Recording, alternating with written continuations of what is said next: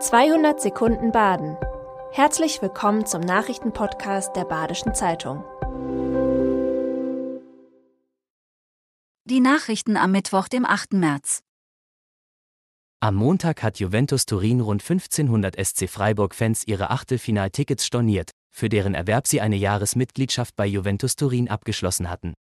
Hintergrund war das geringe Kontingent von nur 2100 Tickets für die Freiburger. Jetzt kritisieren Verbraucherschützer das Vorgehen des italienischen Rekordmeisters.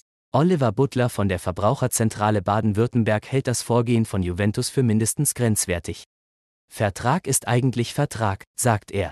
Zwar wisse er nicht, ob eine öffentlich-rechtliche Anordnung vorliegt, aber bei der Draufsicht erscheine die Stornierung willkürlich. Dass der Geburtsort über den Einlass entscheide, widerspreche der geltenden Freizügigkeit in der EU und sei eine unsachliche Ungleichbehandlung. Für alle freiwillig oder unfreiwillig daheimgebliebenen gibt es immerhin am Donnerstag ab 20 Uhr ein Public Viewing im Freiburger Stadion.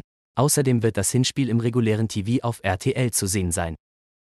Freiburgs alte Stadthalle droht einzustürzen. Unter Sicherheitsbedingungen holen Musiker und Ämter bis Ende dieser Woche ihre Materialien heraus. Während der Hallenräumung kontrollieren drei Geräte jeweils per Laserstrahl rund 80 Punkte an der Hallendecke. Bewegt sich einer der Punkte über einen Toleranzwert hinaus, ertönt ein Alarmsignal. Auch bei Sturm oder Schneefall muss wegen steigender Einsturzgefahr abgebrochen werden. Bisher ist alles gut gegangen, die gemessenen Bewegungen des Gebäudes befinden sich deutlich innerhalb der Toleranzen. Nach zwei Jahren schließt das Corona-Testzentrum Dreisamtal in Kirchzarten.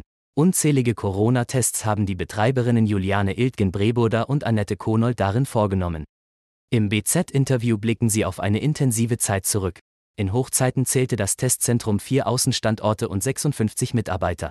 Wie viele Abstreiche sie in den letzten zwei Jahren gemacht habe, habe sie nicht nachgezählt, sagt Ilken Breboda.